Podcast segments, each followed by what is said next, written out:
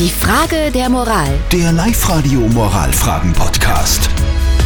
Also das ist wirklich mal eine sehr spannende Frage der Moral, die wir da heute zu lösen haben. Der Peter hat uns diese Frage per WhatsApp geschrieben. Er schreibt, mein Nachbar ist einer, der in den letzten Monaten des Coronavirus ständig heruntergespielt hat und sich selber kaum an die Maßnahmen gehalten hat. Und jetzt, jetzt hat es ihn selber erwischt. Es geht ihm ziemlich schlecht, er liegt auf der Intensivstation. Und jetzt ist die Frage, ist da ein bisschen Schadenfreude was Schlimmes oder ist das okay? Ihr habt uns eure Meinung als WhatsApp geschrieben und der Sebastian schreibt, Schadenfreude ist doch schon angebracht, muss man ja nicht gerade der Familie des Betroffenen unter die Nase reiben, aber dran denken kann man allemal.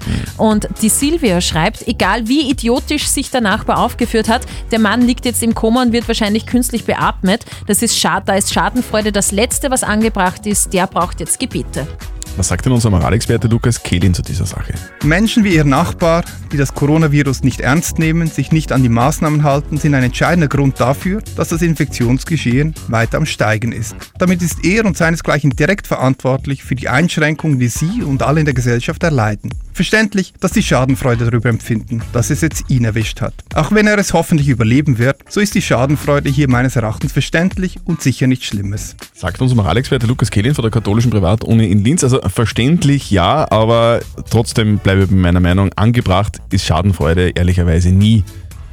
Man kann sich ja denken, es denkt ist, man immer, ja? Nein, ich finde, es ist einfach nicht okay. Aber gut. Okay, gut. Postet eure Frage der Moral auf die Live-Radio Facebook-Seite oder schickt uns eine WhatsApp-Voice oder schreibt uns eine Mail an liveradio.at. Morgen um kurz nach halb neun gibt es dann eure Frage der Moral auf Live-Radio. Die Frage der Moral. Der Live-Radio Moralfragen-Podcast.